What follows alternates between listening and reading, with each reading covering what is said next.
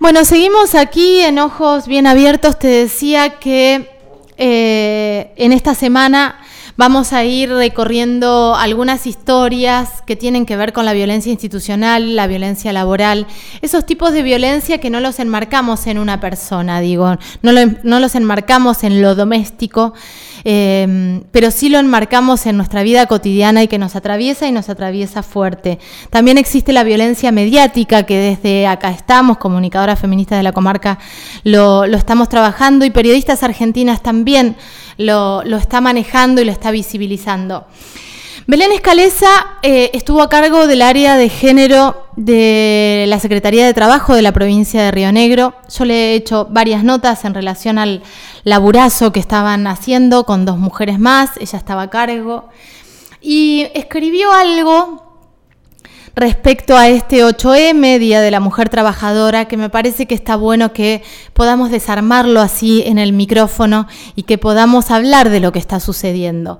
Ayer en mi editorial eh, hablaba de las contradicciones, ¿no? Del discurso que queda bien y por otro lado la no acción, la omisión y a veces la violencia y persecución de los diferentes eh, eh, poderes del Estado con las mujeres, ¿no? Se dice una cosa, se habla, se hace otra y estamos en una cosa medio esquizo que no sabemos para dónde arrancar. Belén, buen día.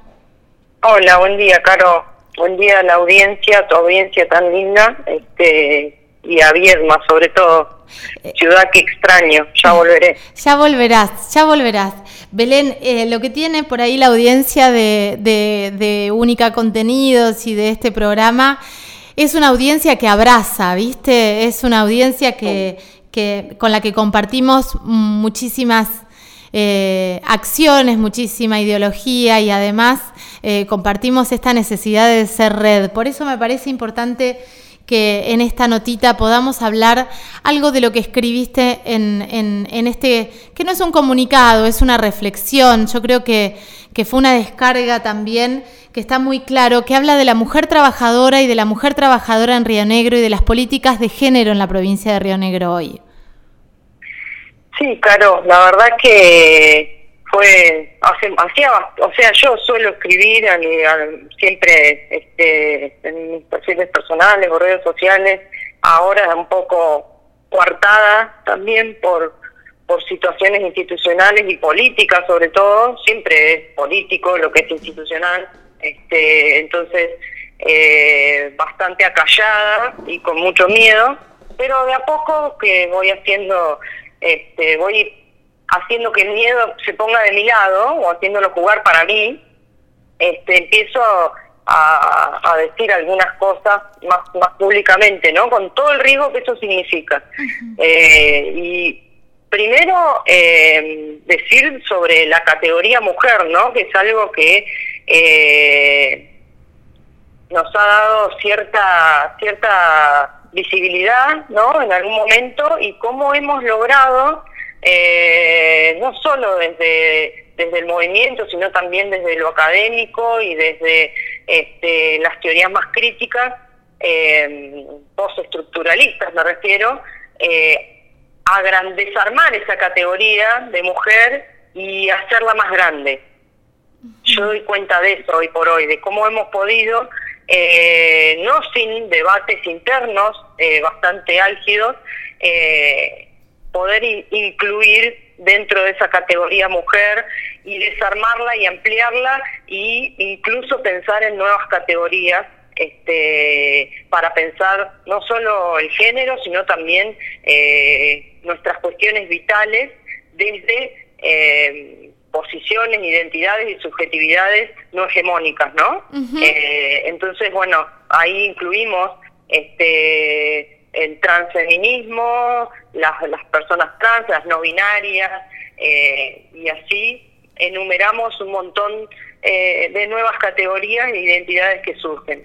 Ahora, Belén, a mí me parece que está bueno porque, viste que desde lo discursivo y desde toda la formación que vos tenés en género, hablamos de esta manera, pero lo que por ahí la gente no, no, no, entiende, no llega a entender cómo una mujer empoderada, con, con máster y posgrados y, con una formación increíble en género, como una mujer que, está con la espalda ancha para el afuera con respecto a todo, a todo esto que estoy diciendo, también la violencia laboral te puede destrozar, la violencia eh, institucional te puede desarmar y dejar en, un, en una situación de, de absoluta vulnerabilidad. Me parece que ese concepto lo tenemos que poner sobre la mesa y contar qué fue lo que te pasó a vos, porque vos sufriste una persecución laboral.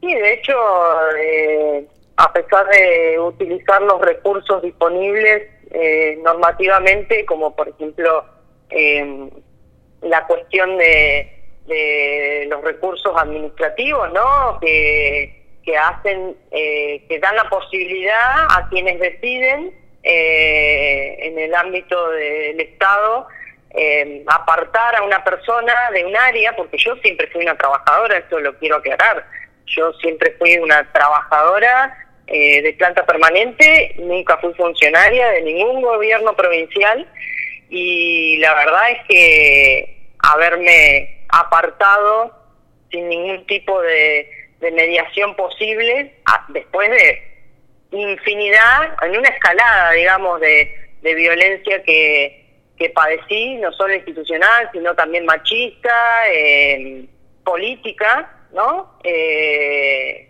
no solo el hecho de no poder crecer adentro de la administración pública, sino además de que te corten la carrera administrativa, que eso es lo que me pasó a mí, y hace una semana atrás me rechazaron un recurso de reconsideración justamente eh, por ese tema, y bueno, eh, yo estoy hoy en tratamiento porque mm. la verdad que lo he dejado todo y fueron dos, dos cuestiones muy, muy complicadas. Por eso cuando yo ayer en una nota en el Cordillerano hablaba de que el Estado no sabe nada de cuidar, y mucho menos de cuidar a sus propios agentes. Sí, porque el cuidado es una cuestión afectiva.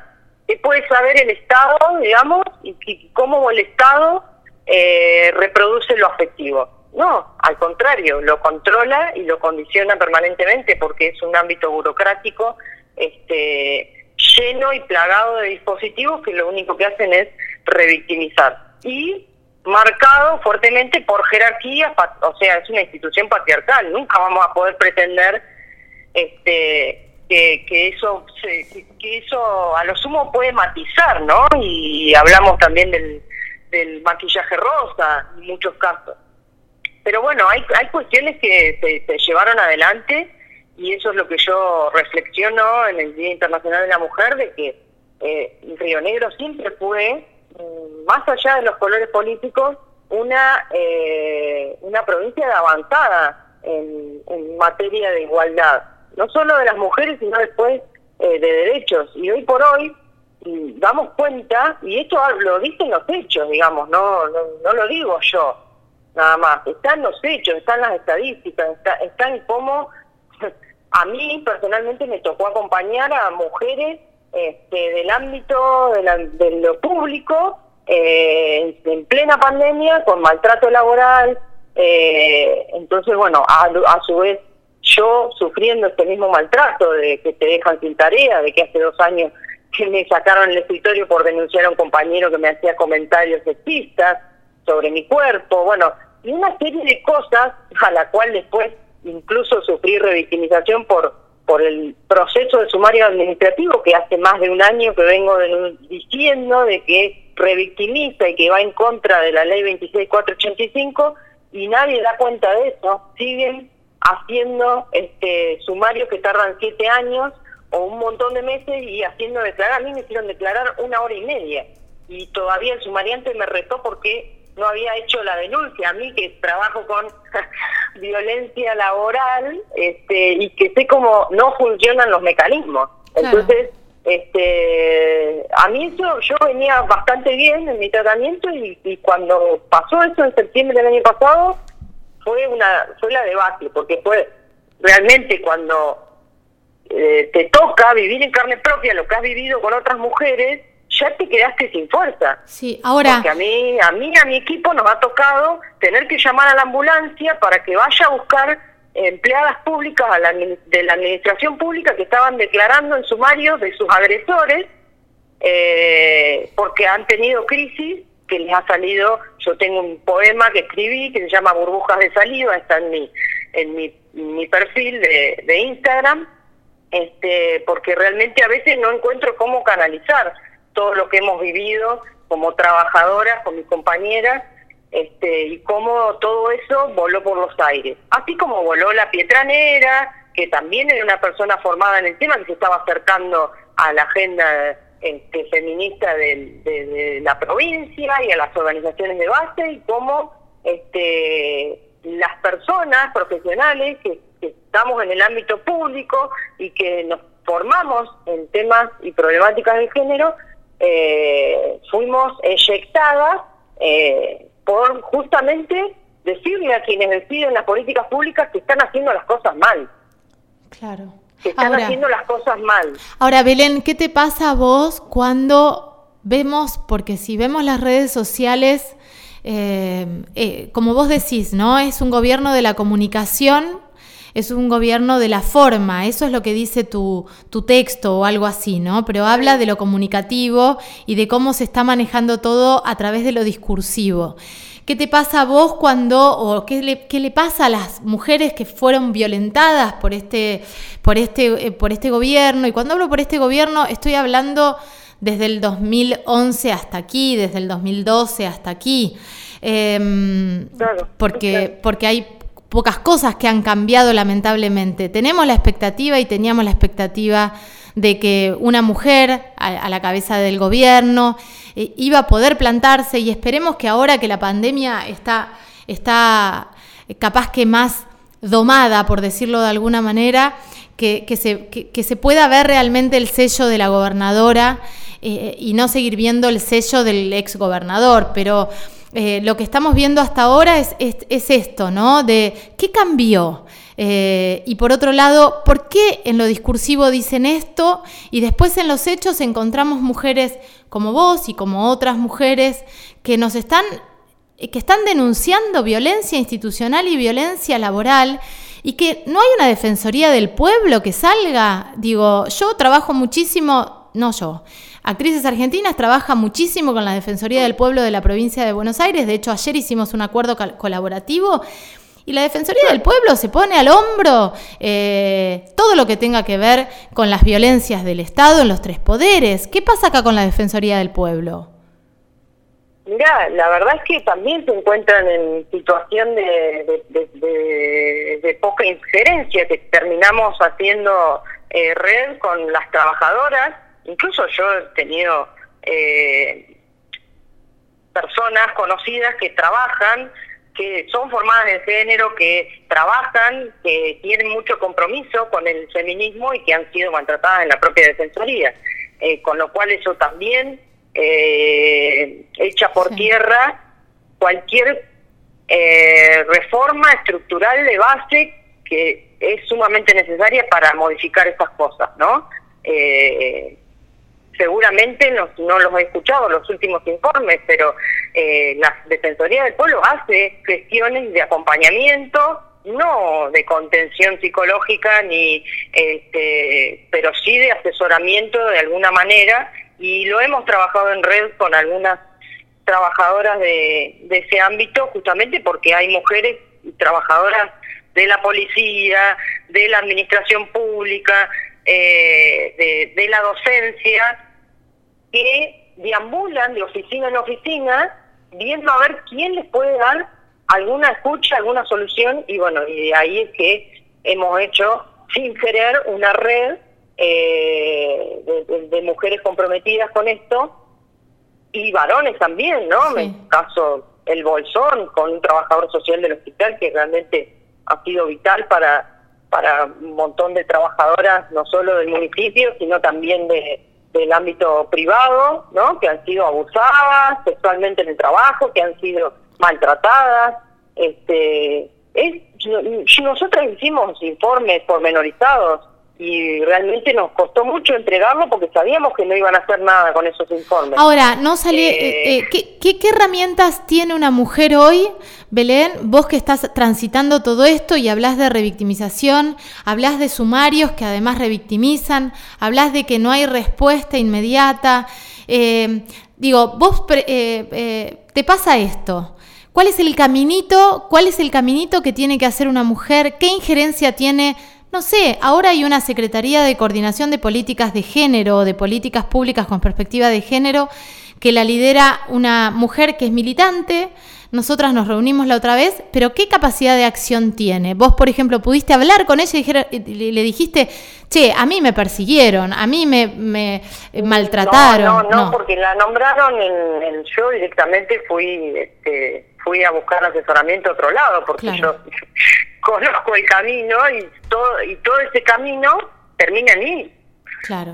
¿Me entendés? Entonces, eh, ¿a dónde denuncio yo? A mi propia oficina, de la cual ya me apartaron. Claro.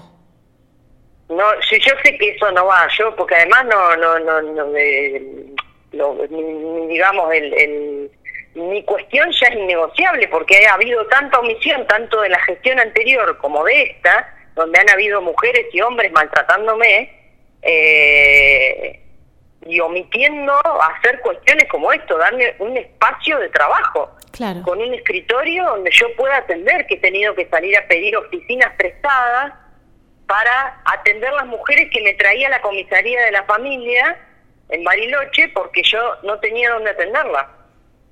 Entonces ellas me las traían a mí porque no les tomaban la denuncia cuando la violencia era en el trabajo aunque hubiese incluso situaciones de abuso sexual, y directamente decían trabajo y me las cruzaban en el centro administrativo a, la delegación de trabajo y yo tenía que volver con esa misma mujer a la oficina de, la comisaría de la familia que me prestaran un box para atenderla y después este cuando la mujer por ahí se largaba a llorar o qué sé yo, me hacían callar porque estaban tomando otras denuncias. No, no, no, cuando, cuando yo te digo, digamos, todo esto, eh, obviamente omito detalles que son aberrantes, que son espeluznantes y que rompen la psiquis de cualquier persona que no sea psicólogo y no esté preparado, digamos, para, para disociar, este, sobre todo si está atravesando ella misma una situación de, de, violencia institucional y laboral. Entonces, bueno, eh,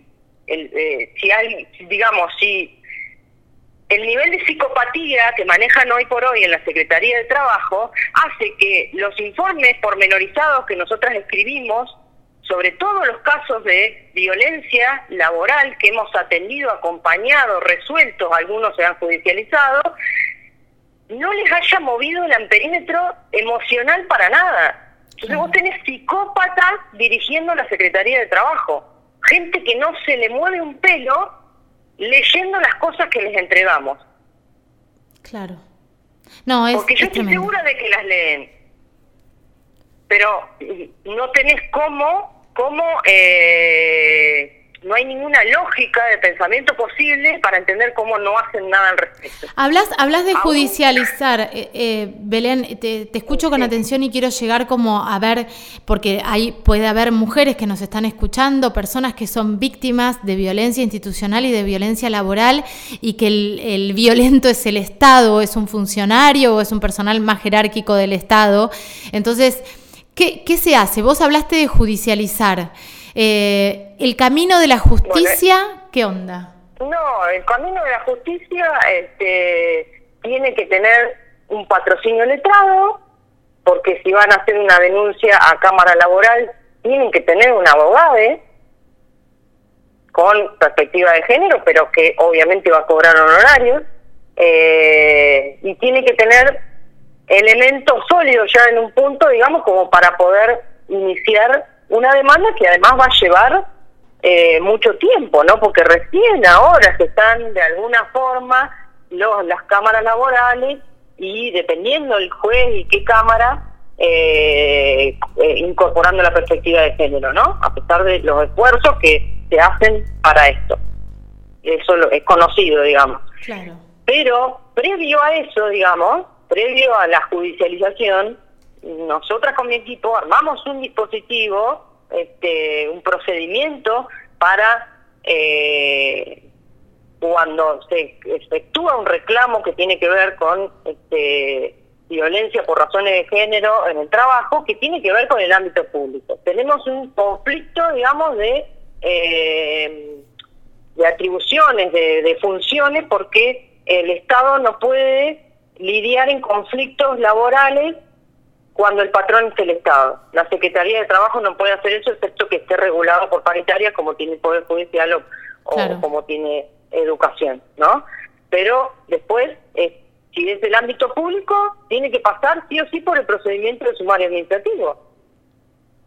Hacer una denuncia y que el gremio actúe en consecuencia, algún delegado gremial o este eh, cuando es el funcionario es muy complicado. De hecho, hay mucha gente que no quiere ir a los gremios, no quiere ir a los sindicatos porque se dan cuenta que hay arreglos, que hay este, conveniencias políticas, eh, no solo en la administración pública, sino también gastronómico. Me ha pasado con un montón de sindicatos donde las trabajadoras no quieren recurrir. A veces sí, a veces no. A veces tenemos sindicatos que cuando el conflicto entre un trabajador varón y una trabajadora, una trabajadora mujer y la violentada mujer quieren representar a los dos, defender a los dos y que este el trabajador no sea lesionado ni nada y, ahí es donde digo, la mediación realmente está bien que esté prohibida. No se puede mediar en, cuestiones de violencia. Entonces, bueno, nosotros armamos algo que fuera en concordancia con la 26485 y que trabajara en red. Entonces pudimos con algunos trabajadores de del sector salud, de salud mental, a hacer arreglos para que este, eh, se efectuara una contención acorde a las necesidades, más nuestro propio acompañamiento. Un montón. Eh, con el teléfono 24-7 prendido para cualquier tipo de crisis o eh, cuestión que pudiera surgir, llevándola, trayéndola, cuando no cuando estábamos en la misma ciudad este me ha tocado digamos mujeres solas con con niñas este acompañarlas que no se quedaran solas. Bueno esto a ver este este lema de no está sola o nos tocan una nos tocan a todas no es un cartelito en el Facebook. No. Es algo que al menos al menos para mí es cierto es verdad es una verdad que yo vivo y es lo que hago con las personas que acudieron a mí, aún sabiendo de que esto iba a tener un costo en mi propia salud. Sí, claro, claro. No, no, te eh, entiendo perfectamente. Ahora, lo gravísimo, lo gravísimo, todo lo que estás diciendo es gravísimo y genera muchísima impotencia y mucho dolor, eh, porque, porque es muy difícil encontrarle como una salida. Eh, porque además querés visibilizar, porque llega un momento que decís, bueno, esto lo tengo que exponer, en algún lugar tiene que estar, y te encontrás con una muralla que tiene que ver con muchos medios que están eh, adoctrinados por, por, una pauta o por lo que fuere, entonces no sale, eh, y las pocas voces que quedamos libres, nos escuchan cuatro personas, porque también le ponen guita a otros lados, entonces tienen como más estructura. Es es, como todo un círculo donde todo es muy frustrante, ¿no? Y cuando querés armar red, eh, la oposición grita cuando le conviene gritar, calla cuando le conviene callar y trabaja cuando tiene ganas de trabajar. Digo en todos los niveles, lo estoy, lo estoy hablando porque yo le he propuesto cosas a, la oposición y, no sé, o, los asesores son, eh, están, eh, están en la casa y no trabajan, o no les interesa realmente es todo como una gran estafa, ¿viste? Entonces llega un momento que te, que, te, que te desmembrás. Ahora, em, me parece re importante que vos, estando tan, como dije hoy, tan formada y con una espalda que aparentemente es tan grande, puedas contar esto desde este lugar común a tantas mujeres. Ahora, ¿le decimos a las mujeres? ¿Qué le decimos? Denuncien, ¿a dónde van? Golpeen una puerta, eh, acérquense a las organizaciones. ¿Qué le podemos decir a las mujeres que nos están escuchando? El procedimiento de, dentro de la Secretaría de Trabajo en el área género y de empleo, el que armamos con, con mi equipo, solo quedó una compañera, este, el resto, yo me quise ir, no, no, no políticamente me vetaron, este, realmente yo había encontrado una salida elegante para, para todo esto que me estaba generando tanto, tanto inconveniente eh, y siempre puse a disposición, digamos, la coordinación, que imagínate que era un adicional de 6 mil pesos.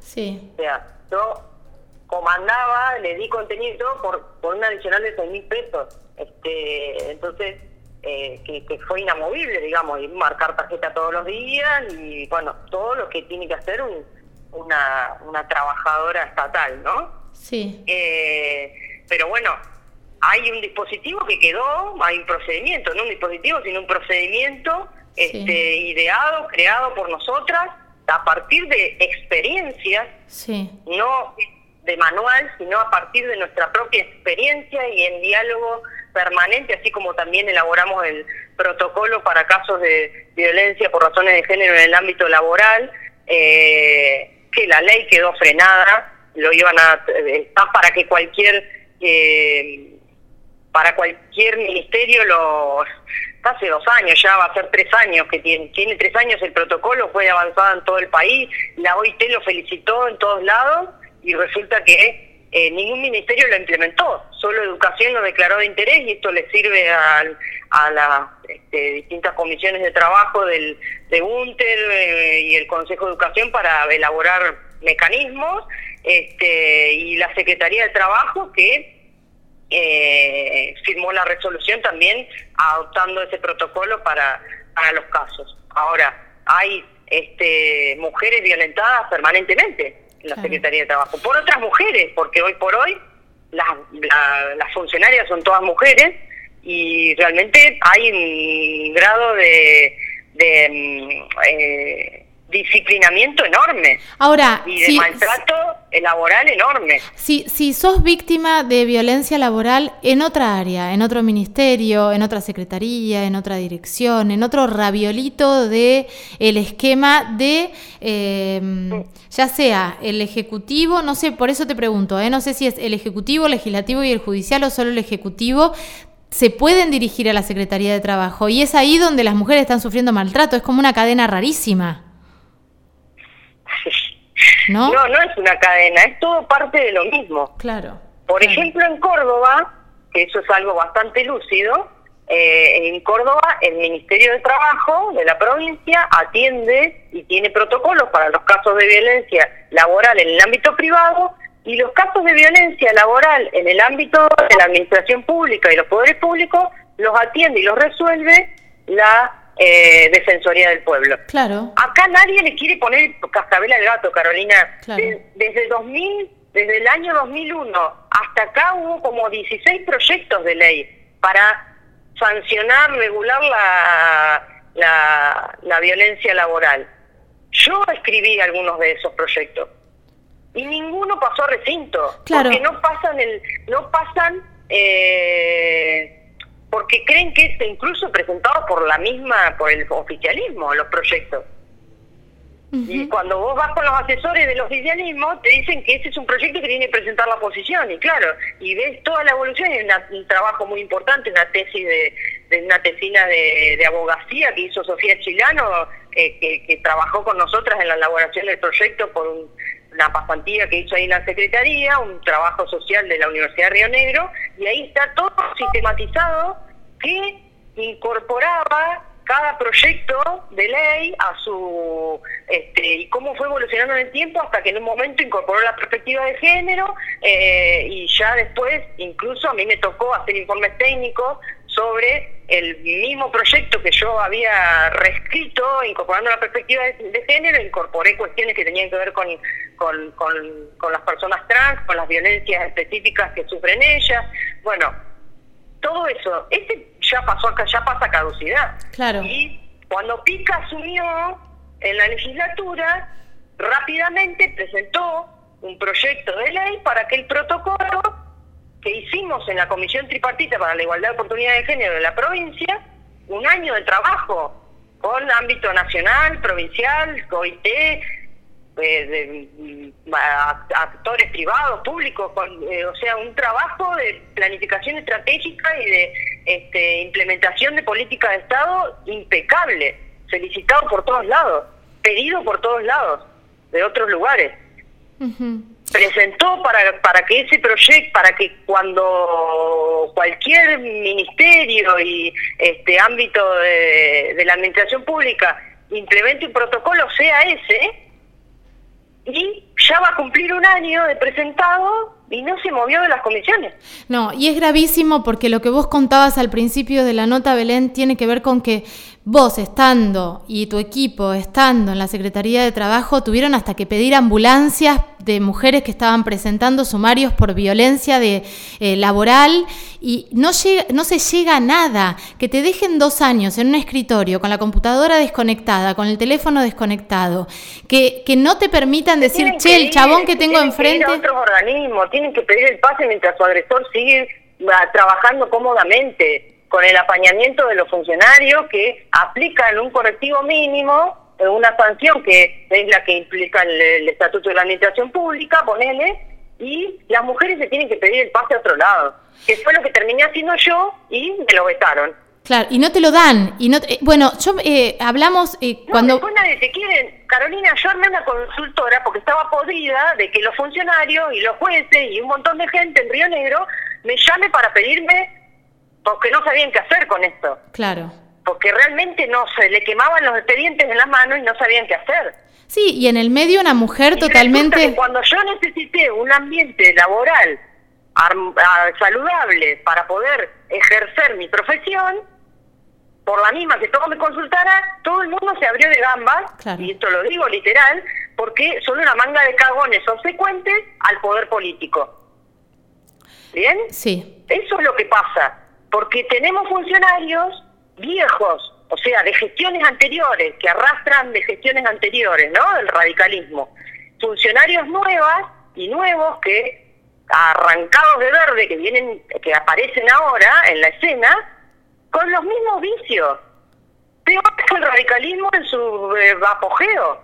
Peores, peores. Con un nivel de disciplinamiento, además, y un cerco mediático que les permite esto que pasa con todos los ciclos políticos cuando se instalan en el poder. Ahora, ¿cómo denunciamos? tiempo. Eh, eh, la impunidad, la impunidad. Bueno. Lo único que le cabe a este gobierno de la comunicación es la impunidad. Cuando decís gobierno de la comunicación... Sin que este, les tiemble el pulso para hacer nada, porque además ya sabemos que no respondieron por Rubén, por Rubén López. No pagaron un mínimo de costo político por por tener a Rubén López en sus filas. Imagínate si van a si van a pagar un costo por una trabajadora. Está no bien. responde por temas de género este gobierno. Ni el de Beretelné, ni el primero, ni el segundo, ni ahora este el de Arabella. Eh, Belén, ¿qué te pasa a vos y qué le pasa a las mujeres que eh, han sido víctimas de persecución y de violencia laboral, que han tratado de hacer algún camino, que no han llegado a tener una respuesta. Eh, cuando ven esta comunicación, vos decís que es un gobierno de comunicación y si vemos las redes sociales, ayer se llenó de cartelitos, eh, se llenaron de todas ¿Cómo? Sí, el gobierno del storytelling, de ese formato comunicativo que ha adoptado la política para este para hacer propaganda de todo. Sí, pero ¿qué, qué, cosa eh, pero Belén, desarma, desarma a la mujer. va al litro, no podés hacer un trámite, las trabajadoras están este, trabajando en unos ámbitos súper hostiles. Eh, yo conozco todo, por eso puedo hablar. Y hoy pongo el miedo de mi lado y con eso lo tomo como motor. Porque a mí, a mí el miedo me cayó casi un año donde yo estuve haciendo malabares, digamos, para sostener la vida. Dice llanamente, hace un mes que logré dormir, que logro dormir, porque yo ponía todo en mi trabajo. Esto está en los informes y lo, lo pudo ver la gente, aún con el boicot que hacía el propio gobierno de nuestras cosas. Porque como no éramos de Juntos Somos Río Negro, entonces todo iba así como este, hacíamos de todo todo el tiempo y avanzábamos en un montón de cosas, pero no teníamos prácticamente este acompañamiento político, más allá de los que podían sacar algún tipo de capitalización para sus campañas. Es, es, terrible todo lo que estás contando y, y, por otro lado, vos hoy estás con tratamiento psiquiátrico, pero debe haber un montón de mujeres que ni siquiera pueden tener un tratamiento, digo, no pueden tener un espacio terapéutico, un, un algún tipo de contención. Muy bien, salud mental, salud mental, por suerte en, en, en los hospitales públicos de la provincia eh, realmente están dando dando cuenta de todo esto y están acompañando mucho. A nosotros yo realmente no tengo, eh, tengo solo agradecimiento porque con todas las trabajadoras que nosotros este, tuvimos que, acompañar y, y, contener, nos dieron una mano enorme. Entonces, realmente hay, hay profesionales en salud mental de la provincia que, que laburan muy comprometidamente, realmente, y trabajan en red este, bueno, sí, hay veces que me ha tocado hacer acuerdos de, en un abrazo con una médica que no conocía, que solo tenía el teléfono y que solo hablábamos por teléfono, meterme porque su jefa no le permitía hacer determinadas cosas, entonces hacer un acuerdo personal con ella en la habitación donde hacían las guardias, ¿no? Este, para y darnos un abrazo y decir, bueno, listo, de acá en más laburamos juntas, mandame las mujeres, yo las voy a hacer atender con prioridad, porque no podíamos lograr que con algún director de hospital hacer una, un acuerdo institucional, digamos, de trabajo, porque no venía la línea política o no venía. Entonces, bueno, eh, me tocó hacer eso, con algunos tenía la, la, la, la cuestión institucional y con otros tenía que hacer los acuerdos por abajo y lograr darle realmente algún tipo de respuesta y contención a las mujeres que se acercaban, eh, mujeres de toda clase social, de, profesionales, no profesionales, de, los ámbitos públicos, privados, pero que realmente entendimos que tenían que, que recibir un acompañamiento acorde, que nosotros podíamos acompañar hasta un punto, pero que eh, había una cuestión que tenía que hacerlo un profesional en la materia. Y nosotros nunca nos contrataron un psicólogo ni una psicóloga, ni este y, de, hecho nos decían que nosotros no teníamos que hacer el trabajo. Pero ¿cómo cómo podés hacer para decirle, mira, acá tampoco es? Claro. Cuando viene la trabajadora después de golpear 37 puertas, que en que todas me llamen por teléfono a mí o vengan con un papelito que diga Belén Escaleza, delegación de trabajo, o el número mío de teléfono rondando por todos lados para este, para que las acompañe de alguna manera, cuando ya habían pasado por todas las oficinas públicas habidas y por haber. Eh, salud mental. Eh, te estoy hablando de, oficinas que tienen recursos, ¿no? Como fiscalías de género, municipios, eh, cámaras de trabajo, bueno, y así por todos lados porque nadie sabía qué hacer con el tema. Belén, es la realidad. Te hago una pregunta. Eh, salud mental que acompaña a estas mujeres, ¿no tiene que hacer un informe? ¿Se animan a hacer los informes que tienen que ver con una clara violencia laboral, violencia institucional y con los efectos que eso causa? Digo porque puede ser que haya un buen acompañamiento, pero a la hora de hacer un informe haya bajadas, pregunto. No creo, son, son, son, yo va, por lo menos por los profesionales que yo he trabajado son súper autónomos, pero también tienen que lidiar con lo que pasa dentro de los hospitales. Vos no sabés las cosas que han pasado adentro de los hospitales en plena pandemia, digamos, este, y las cosas que han, este, por ejemplo, la médica con la que yo trabajaba, esta con la que hice el acuerdo en el lugar donde dormían los médicos este, cuando hacen guardia, está de licencia por maltrato laboral. Claro. En un momento la llamé para que me ayudara con una persona y me dice, estoy de licencia, Belén, porque este, no di más. Estoy buscando a ver a dónde irme. Y así eh. con todo. Entonces nos vamos, nos, nos estamos este, consumiendo entre nosotras, eh, viendo cómo se nos van cerrando todas las puertas, coartando todas las posibilidades y obviamente eh, perdimos cualquier tipo de, esperanza que nos daba la causa. Eh, ¿No? Claro, claro. Escúchame, Belén, hace media hora que estamos hablando y yo quiero seguir hablando, 40 minutos, pero necesito hacerte una pregunta que tiene que ver con las y los comunicadores, con les comunicadores, qué está pasando con los medios, porque lo que decíamos también al principio de la nota es Cuando tocas todas las puertas, cuando ya estás desarmada, cuando hace un año que estás medicada, cuando, lo digo, por, eh, te estoy hablando a vos, pero estoy hablando a un montón de mujeres que atraviesan por eso, cuando están buscando un informe para que le den el pase. Justo hablaste de la Defensoría del Pueblo. Ayer me encontré con un chico que me contaba que su mamá eh, cansada de maltrato laboral en la Defensoría del Pueblo, que es donde te tienen que proteger, eh, pidió el pase durante un montón de tiempo, no se lo querían dar, la que seguían maltratando, le decían, si querés renunciar, si querés renunciar. La mujer empleada eh, renunció, porque no daba más. Ah, no, claro. Sí, sí, bueno, pero eso es un caso de 26485, artículo 6, inciso C. Eh, todos los mecanismos que utilizan en el ámbito laboral para que la mujer termine renunciando. Tremendo, tremendo. Bueno, pero hablamos, hablamos de esto y hablamos de la violencia mediática, que a veces es ejercida por hombres y a veces es ejercida por mujeres machistas también, atravesadas por el patriarcado o porque tienen una bajada de línea muy clara que de esto no se habla. Yo vi en tus historias hoy y algo que posteaste que que me dolió un montón y que me dolió porque tiene que ver con mujeres comunicadoras de un, de, un medio de Bariloche que se dice que estaría mm, eh, comprado por gente del de, oficialismo. Eh, ¿Querés contar un poquitito qué fue lo que pasó? Porque yo sé que, eh, que, que, estas cosas duelen y duelen un montón, más cuando se trata de mujeres. Bueno, primero decirte que yo no voy a los medios. En todo caso es al revés, porque cada 25 de noviembre, cada efeméride que tiene que ver con alguna cuestión de género de las mujeres o qué sé yo, me convocan para dar entrevistas, ¿no? Notas, entrevistas. Eh, entonces yo a partir de, de hace un tiempo a esta parte digo que hablo en términos singulares, personales, ¿no? Eh, porque realmente eh, no no tengo nada que representar de una institución como la Secretaría de Trabajo.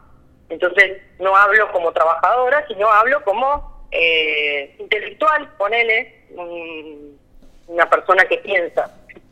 Eh, entonces, bueno, me convocaron de, un programa de radio del Cordillerano para dar una nota.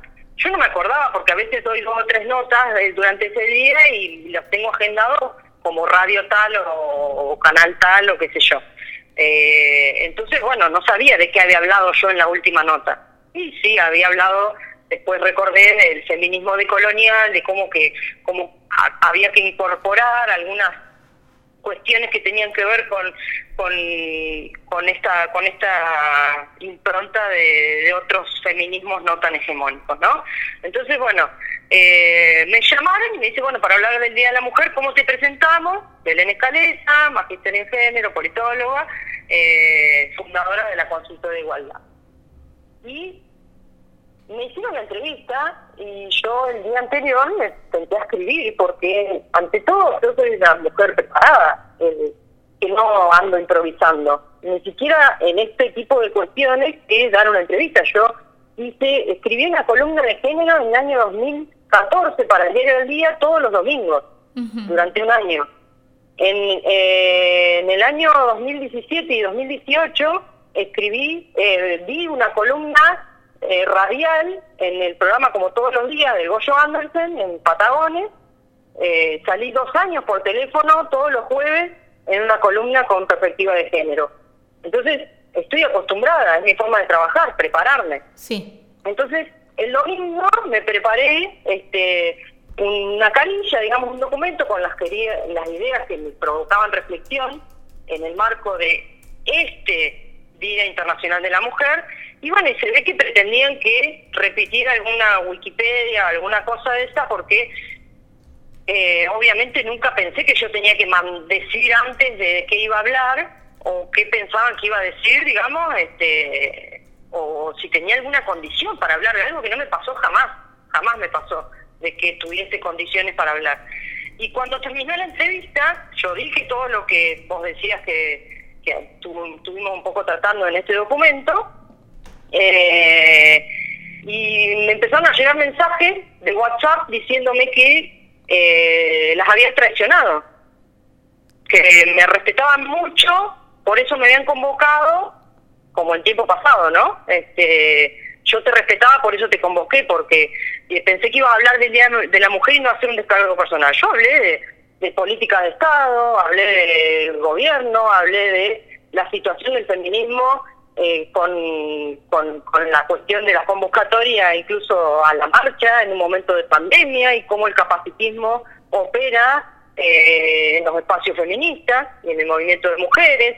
Eh, bueno, hablé de un montón de cosas y dije de todo esto que es lo que nos pasa a gran parte de las este, profesionales que trabajamos en estos temas y en el acompañamiento de, personas en situación de violencia. Entonces, eh, ni más ni menos que la verdad. Y hablé de la parresía, justamente, que es lo que hoy por hoy me da algún tipo de fuerza a mí para poder decir, y decir desde la verdad. Desde, la, desde las cosas que, que sucedieron, no son interpretaciones.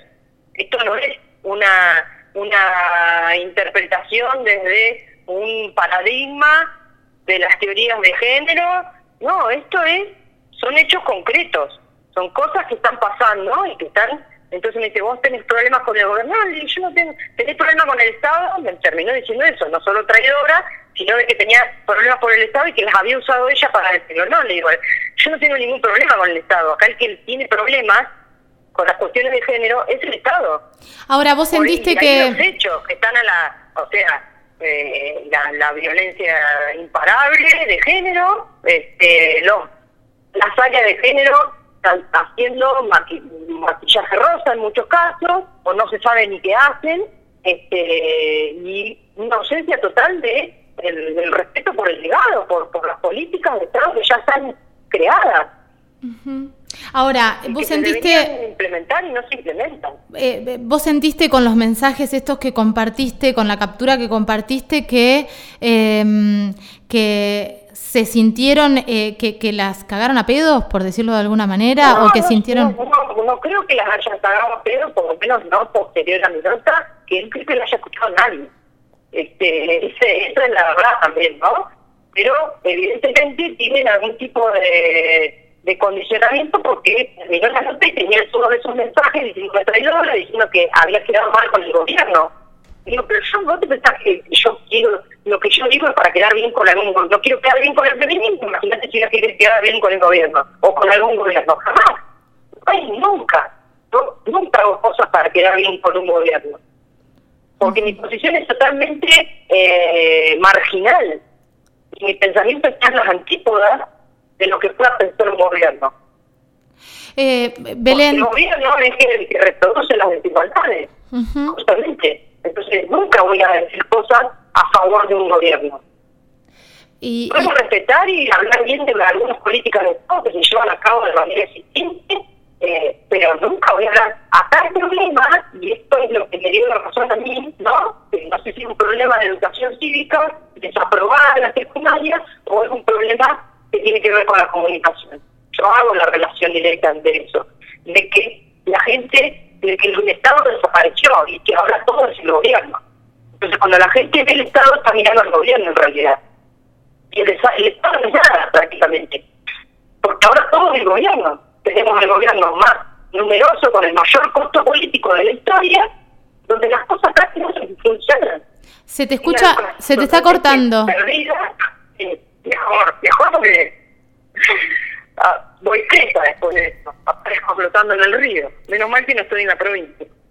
Eh, Belén, bueno, muchísimo para seguir hablando. Me parece que está bueno tener algún... Eh, lamentable lo de las compañeras del cordillerano, realmente, eh, tratándome de traidor y que he usado, eh, le mandé el documento, le dije, mira, escuchame, yo me preparé, te mando el documento, este, para que veas que todo lo que dije estaba escrito de antemano, porque son cosas que, realmente pienso.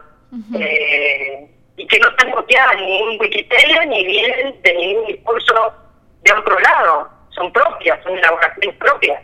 Así que bueno, eh, lamentable, realmente. Bueno, eh, seguiremos hablando más adelante. Me parece que estuvo buenísimo poder charlar un poco, más que nada tu recorrido en la Secretaría de Trabajo y también ver que eh, eh, ustedes como equipo que habían recibido a tantas mujeres y acompañados a tantas mujeres, después les tocó estar en ese lugar y cómo la violencia laboral te desarma, la violencia institucional te desarma, tengas la espalda que tengas, los conocimientos que tengas, la formación que tengas, digo, hay, hay un punto donde eh, a todas nos desarma. No te la dan los conocimientos ni la formación, la espalda te la da tu padrino político. Y yo soy una eh, una persona sola, yo soy sola en la vida, entonces este, solo tengo mis redes, yo no pertenezco a grupos, eh, yo hago, construyo redes,